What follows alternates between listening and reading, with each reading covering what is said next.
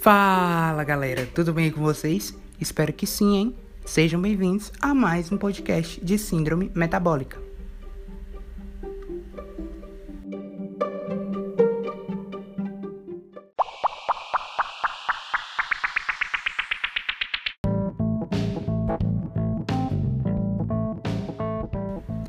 Nesse episódio, a gente vai discutir um pouco sobre prevenção e tratamento não medicamentoso da síndrome metabólica.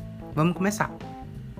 A prevenção e o tratamento não medicamentoso da síndrome metabólica, de certa forma, andam juntos e possuem características que permeiam entre si.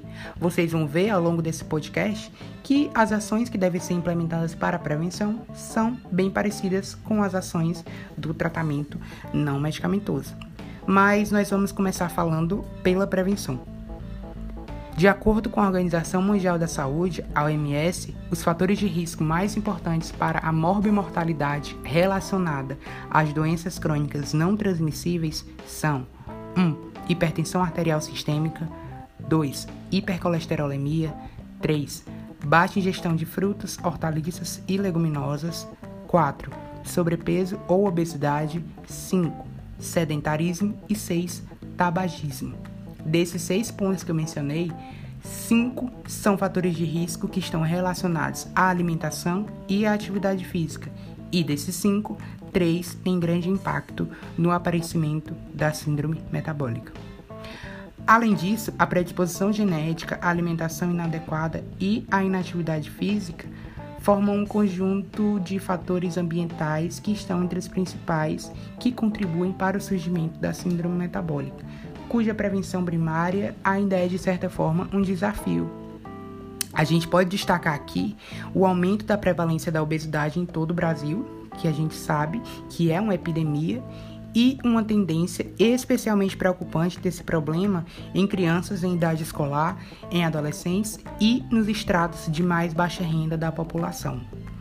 Então, por isso, a adoção precoce de estilos de vida relacionados à manutenção da saúde, como a adoção de uma dieta adequada e da prática regular de atividade física, são componentes básicos da prevenção da síndrome metabólica.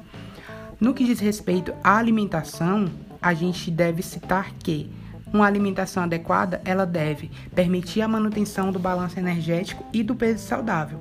Para isso, o indivíduo tem que reduzir a ingestão de calorias sob a forma de gorduras, mudar o consumo de gorduras saturadas para gorduras insaturadas, reduzir o consumo de gordura trans, aumentar a ingestão de frutas, hortaliças, leguminosas e cereais integrais e reduzir a ingestão de açúcares e de sal, que é o sódio.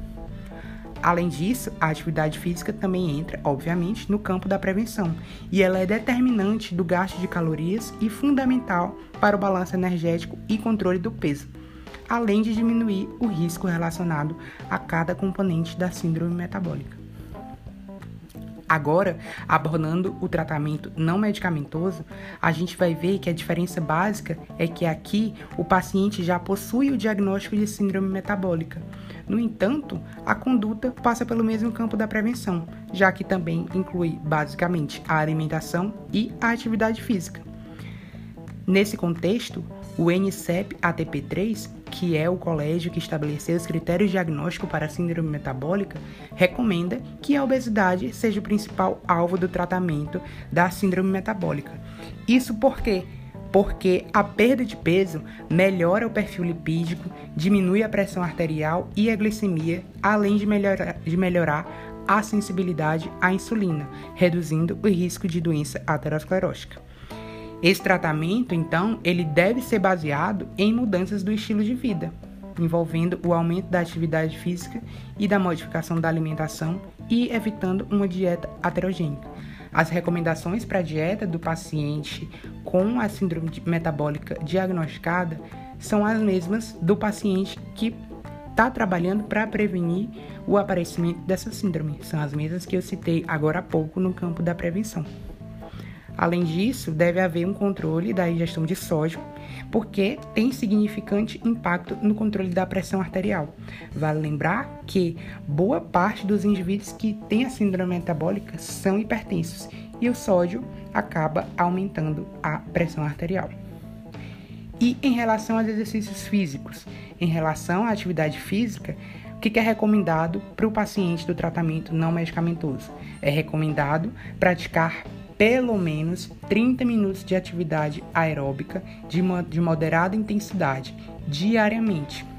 Mesmo que o exercício, físico não promova uma perda de peso significativa, existem evidências de que haja redução do tecido adiposo visceral.